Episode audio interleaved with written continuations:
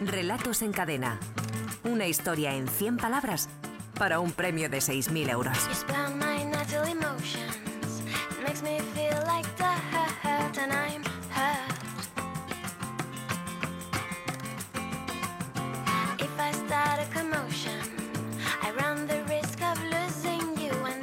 Es una casualidad fantástica que esa tarde la ventana esté aquí en Barcelona coincidiendo con la festividad de San Jordi, con el Día del Libro, y que sea precisamente el día de la semana en que tenemos la suerte de conocer relatos que nos envían los oyentes. Es una tradición que lleva ya varios años en antena de la cadena SER, este concurso de relatos en cadena, que consiste en escribir en menos de 100 palabras una historia que al final para quien haya conseguido la mejor, le supondrá un premio de 6.000 euros, como acaban de escuchar.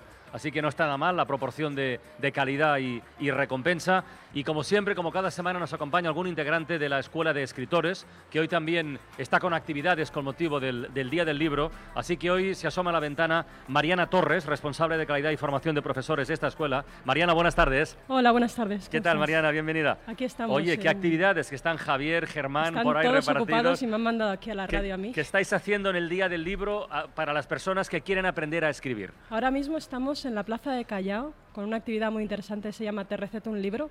Hemos vestido a varios profesores nuestros y escritores de doctores con una bata y van a recetar libros ante los distintos males que pueda tener la gente. No es mala medicina, ¿eh? Es una buena medicina. A partir de ahora hasta las 8 o 9 de la tarde estaremos por ahí. Y también en la escuela tenemos talleres gratuitos a las 7, a las 8 y a las 9, con diferentes profesores de microteatro, literatura fantástica, novela secuencial, un poquito de todo, ¿no? Muy bien. ¿Qué día tan, qué día tan especial? ¿Tú has estado algún año en Barcelona con motivo de San Jordi, Mariana? Yo no consigo escaparme porque me, me tienen aquí siempre. no conseguimos escaparnos a San Jordi, nos quedamos por aquí siempre. Pues tienes que, tienes conseguirlo porque, porque merece muchísimo la pena. Bueno, ya conocen la mecánica de nuestro concurso Los Oyentes de la Ventana. Dejamos una frase la semana anterior como punto de arranque para las historias que quieran construir. La semana pasada dejamos Mientras la impía lluvia borraba la rayuela.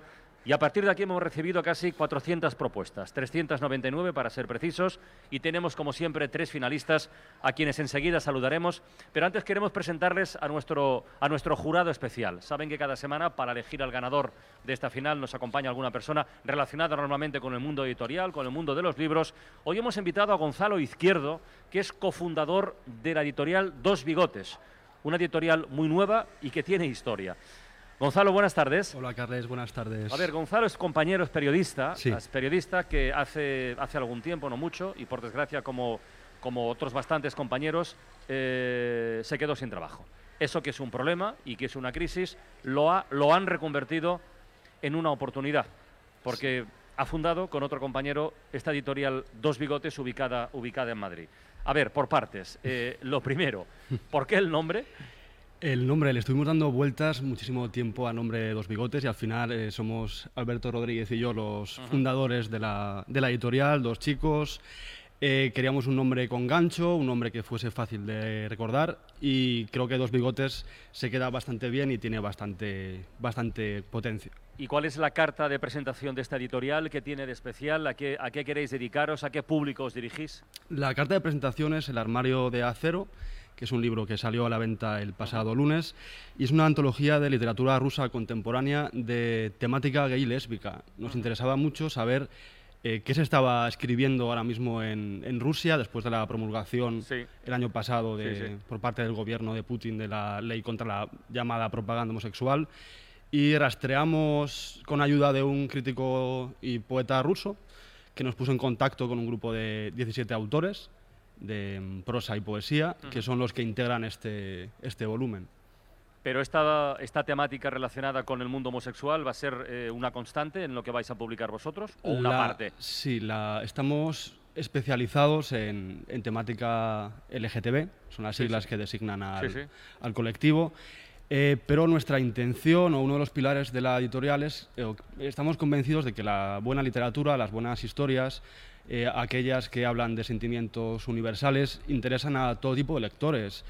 Y la verdad es que mm, mm, pensamos por nuestro catálogo, por el tipo de, de títulos que estamos, que estamos seleccionando, eh, pensamos que hay que ir más allá de esas etiquetas e interesar a, pues, a todo aquel que le guste la, la buena literatura. Oye, y este primer lanzamiento, el armario de acero Amores clandestinos en la Rusia actual, ¿qué acogida está teniendo hasta ahora, aunque llevéis poco tiempo? Llevamos poco, pero la verdad es que todo está siendo muy, muy positivo. La, la respuesta está siendo entusiasta. No hacemos más que recibir mensajes de, de gente que nos pregunta dónde se puede adquirir el libro, eh, que nos da ánimos, que, que nos preguntan cómo se nos ocurre embarcarnos en esta aventura en un momento tan, tan complicado.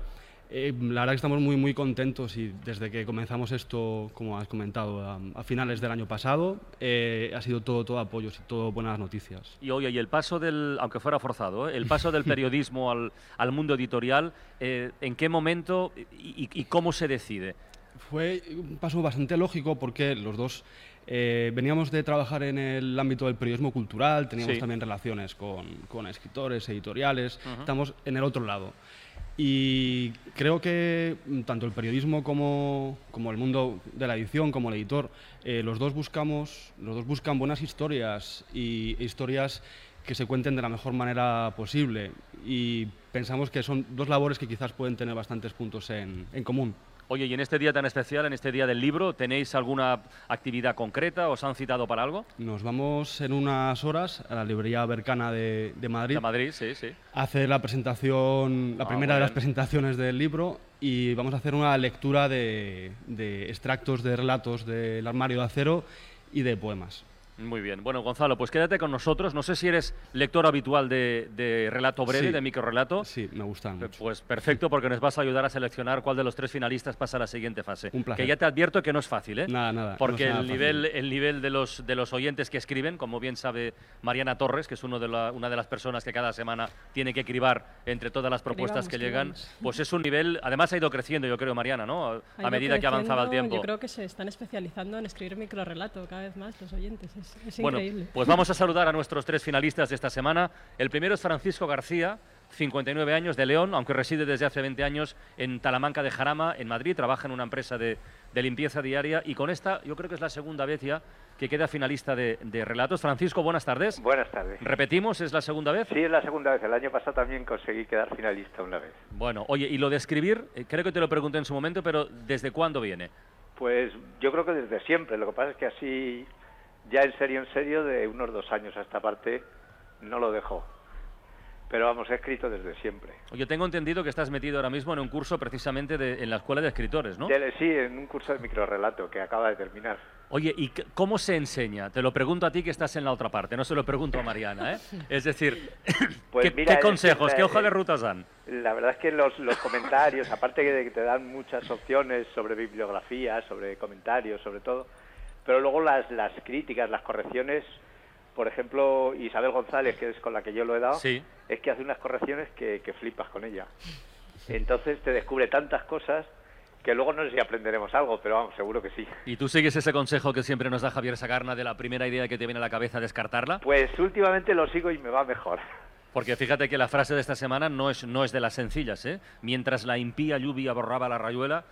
Bueno, a partir de ahí, lo primero que te vino a la cabeza, ¿qué fue? Por curiosidad, Francisco. Pues eh, me vino los juegos, eso es verdad que me vino los juegos. Y con los juegos de alguna manera seguí. Sí. Luego, lo- luego, luego lo vamos a comprobar. Francisco, que tengas muchísima suerte, ¿eh? Vale, muchas gracias. La segunda finalista de esta semana es Eva García. Tiene 46 años, es madrileña, aunque reside desde hace 20 también en, en el municipio de Arzúa, en Coruña. Es veterinaria y ella sí que es debutante. ¿eh? Es la primera vez que llega como finalista a nuestro concurso de relatos en cadena. Eva, buenas tardes, bienvenida. Hola, buenas tardes. ¿Qué tal? ¿Cuánto tiempo hace que nos envías propuestas? Uy, pues ya van bastantes temporadas. ¿Bastantes temporadas? Sí. Sí, sí, Pero nunca habías llegado a una final semanal. nunca. Bueno, bueno. La pues, primera vez. Oye, oye, una curiosidad que siempre lo compartimos con, con nuestros eh, finalistas. ¿Qué estás leyendo ahora? Además, en un día como hoy, merece la pena que lo compartas. Pues eh, la- lo último que he leído ha sido la verdad sobre el caso de Harry Keber. Y ahora estaba mirando a ver si el Doctor Sueño este de Stephen King me da De Stephen tanto King, miedo sí. como me dio El Resplandor Ah. en su día. O sea, tú eres, tú eres, tú eres de releer. Buscando Sí, miedo. sí, sí, sí. Tú eres de releer. Esta tarde comentábamos lo de eh, el momento de la vida donde te pilla un determinado libro, una historia, cómo se te mete en la cabeza y cómo no. Y, y- y el riesgo de después con el tiempo volverlo, volverlo a leer y que te provoque sensaciones distintas. Pero eso también tiene su atractivo, sin ninguna duda. Yo siempre descubro cosas nuevas, sí. Claro. Bueno, Eva, que tengas mucha suerte también, ¿eh? Muchas gracias. Y vamos ya a saludar al tercer finalista, Juan Antonio, Juan Antonio Vázquez, que tiene 39 años, que es de Esplugues de Llobregat, aquí en Barcelona. Trabaja como profesor en un colegio de primaria y yo sí le recuerdo porque ya creo que es la cuarta, tercera o cuarta vez ya que ha quedado finalista de nuestro concurso. Profesor Vázquez, ¿qué tal? Buenas tardes. Hola, buenas Buenas tardes a tardes. ¿qué tal? ¿Cómo va eso? Bien, bien. ¿Tercera o cuarta vez Con- finalista? Con esta es la cuarta vez que soy finalista. La cuarta vez. Y sigue escribiendo y escribiendo y escribiendo. Y no pararé. Yo creo que se lo pregunté ya en su momento, lo del mundo de los chavales, de la educación, eh, de la enseñanza, es una buena fuente de inspiración y además luego cuando eh, leamos el relato lo vamos a comprobar, pero lo sigue siendo, ¿verdad? Sí, sí, sin ninguna duda. ¿eh? Por cierto, una pregunta. eh, en la Comunidad de Madrid el gobierno ha sugerido la posibilidad de que, no en secundaria, sino en primaria, a partir de ahora, pueda ser profesor cualquier licenciado sin haber estudiado magisterio. ¿Le puedo preguntar qué le parece? Eh, mi opinión personal es la Sí, mía. sí, claro, claro. M- Me parece mm, peligroso, ya de saque. Eh, a ver, considero que mm, es un trabajo que, que necesita una formación específica y necesita mm, una trayectoria y un camino. Que no digo que, mm, que no lo puedan hacer, no lo puedan hacer bien, pero, pero a mí me deja más tranquilo pensar que se ha recibido una formación mm, dire- eh, dirigida a, Claro. a hacer esta función Específica. específica. claro. Eh, pero bueno, que es, que es mi opinión, ¿eh? Pero que en principio Bueno. peligroso, me parece peligroso. Bueno, Juan Antonio, pues gracias por comentarlo y muchísima suerte. Gracias. Bueno, vamos a leer los relatos y luego votamos. El primero, el de Francisco García, se titula efectivamente Juegos.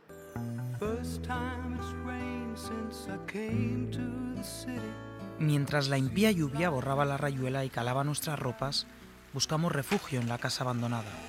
Decidimos jugar a algo. Uno propuso el escondite, yo añadí que la versión de las sardinas. Me correspondió hacer de sardina y esconderme. Tú, por encontrarme, fuiste la segunda. Nos ocultamos en aquel armario. Tiritabas y te abracé por miedo a delatarnos. Luego cesó el aguacero y nos dejaron de buscar. Salimos casi de noche. Noté cómo se arrebolaban tus mejillas al contemplar la comba, la goma y hasta el tejo abandonados en el suelo. Quizá también me ruborice al observar aquellos objetos que resultaban, ahora, tan infantiles y lejanos. Qué hermoso, Mariana, ¿verdad? Adolescencia. Sí, un sí. homenaje además a un relato muy bonito que hay de Matute, se llama El niño que se lo murió el amigo. Sí, y emotivamente está, está muy bien. Tiene ese quizás, ese narrador emotivo que es subjetivo. Me gusta bastante. Sí, sí. Bueno, pues vamos con el segundo. El de Eva García se titula Copioso Adiós.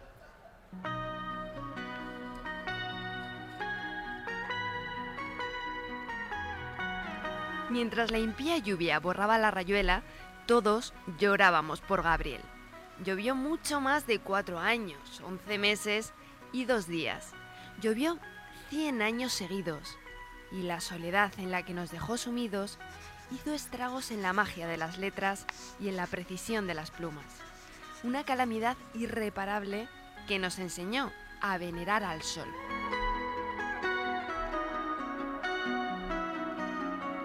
Historia distinta, ¿eh? ¿Está Mariana? Esto también es un homenaje, claro, a a Gabriel García Márquez, ¿no? Que vamos, Con evidente. ese, con ese comienzo alguien, alguien lo tenía que hacer, ¿no? Sí, con sí. la impía lluvia borraba, que es ese tono tan épico y tan bonito, majestuoso que ha conseguido, ¿no? Y el cierre es muy, es muy bonito también. Es muy redondo, Es muy efectivamente. redondo y Pues venga, vamos con el tercero y último, el de Juan Antonio Vázquez, que se titula Castigo. Mientras la impía lluvia borraba la rayuela de las aceras, nos limitamos a esperar. Los parques anegados habían devorado los columpios y días después las peonzas se pudrieron. Las cuerdas de dar comba se habían deshilachado, pero no le prestamos demasiada atención. Estábamos ocupados, en vano, intentando recuperar las pelotas que el viento se llevaba. Los peluches, ahora ásperos, se amontonaban en ese cementerio de juguetes mal llamado desván, junto a otros cachivaches electrónicos que sin motivo aparente quedaron huérfanos de singularidad y habilidades. Al final, cuando el terremoto abrió la tierra y solo se tragó a los niños, nos lamentamos, hipócritas, de no haberlo visto venir. Este es duro, ¿eh? Este es duro Este es y duro. además lo que has comentado antes, ¿no? Que se Joder. inspira en, sus, en su trabajo para, para esto, ¿no? Es fantástico. Son muy buenos los tres. eh, se lo hemos advertido antes a, Sí. a Gonzalo está, Izquierdo. Está, curioso, Claro, está muy bien dibujado además, como va dibujando Ya lo creo, poquito a poco ya la destrucción, esas peonzas que se pudren, las acciones, Ujú. ese final, ¿no? Está todo muy, muy colocadito para Pues luego venga, golpear. vamos a votar y los primeros en hacerlo como siempre son los propios finalistas. Juan Antonio, ¿con cuál de los otros dos relatos te quedas tú? Yo voy a votar por Eva. Por Eva. Eva tiene un voto. Eva, ¿por quién votas tú? Yo voto por Juan Antonio y su castigo. Juan Antonio y su castigo. ¿Y Francisco por quién vota? Pues yo voto por Eva. Por Eva, por Eva también. A ver, nuestro jurado invitado, Gonzalo Izquierdo, Lo de la editorial Dos Bigotes. De los tres, ¿cuál te convence más? Lo Venga. han puesto muy difícil, pero me quedo con castigo de Juan Antonio. Te quedas con Juan Antonio, Sí. así que tenemos aquí un, un empate que ya veremos si Mariana Torres Yo deshace me o no quedo deshace. con castigo también de Juan Antonio. Pues Juan Antonio Vázquez, eh, felicidades, profe. Muchas gracias. De verdad, pasas a la siguiente fase de nuestro concurso Relatos en Cadena. Y Gracias. a los otros dos, a los García, a Eva y a Francisco, que estaban fantásticas las historias que nos habéis enviado. Seguid escribiendo, seguid disfrutando de este, de este placer de la escritura y de la lectura. Y aquí eso esperamos, de verdad. Estaba todo muy bien. Un abrazo a los dos. Y Gonzalo Izquierdo, oye, que tengáis mucha suerte Muchísimas gracias. en el acto de Carlos. esta tarde. Muchas Eh, gracias. recomiéndanos un libro antes de, antes de marcharte, que lo estamos preguntando a Mm. casi todos nuestros invitados esta tarde. Un Y libro- nos apetece, aparte de. un del libro que habéis para el lanzado, día- del armario de acero. Aparte del armario de acero, eh, yo me quedaría, yo regalaría hoy eh, eh, La Cámara Sangrienta de Angela Carter en una nueva edición de la editorial Sexto Piso, una edición súper bonita y es el libro que, que dedico hoy. ¿Qué es? ¿De qué va? Es una, una re- reelaboración de los cuentos de hadas tradicionales, Sí. con un componente gótico. y Ah, literatura bastante- gótica, qué interesante Sí, es eso, ¿eh? este más tiene mucha, mucha amiga. Y tiene unas ilustraciones, la edición, eh, preciosas. Eso tiene un público además muy, muy determinado, está muy bien. Gonzalo, que tengáis mucha suerte. ¿eh? Muchas gracias, Un muchísimas abrazo. gracias. Mariana, Sí. hay que dejar Hay deberes dejar- para la próxima semana. Hay Venga. que dejar deberes, vamos a cortarlo un poquito porque está un poco largo, Venga. vamos a dejarlo en Nos lamentamos, hipócritas, de no haberlo visto venir. 100 palabras más, hasta el próximo sábado. La escuela de escritores.com. Muy bien, Mariana, muchísimas gracias. Hasta la próxima. Hasta luego, Un beso, adiós. La ventana con Carlas Francino.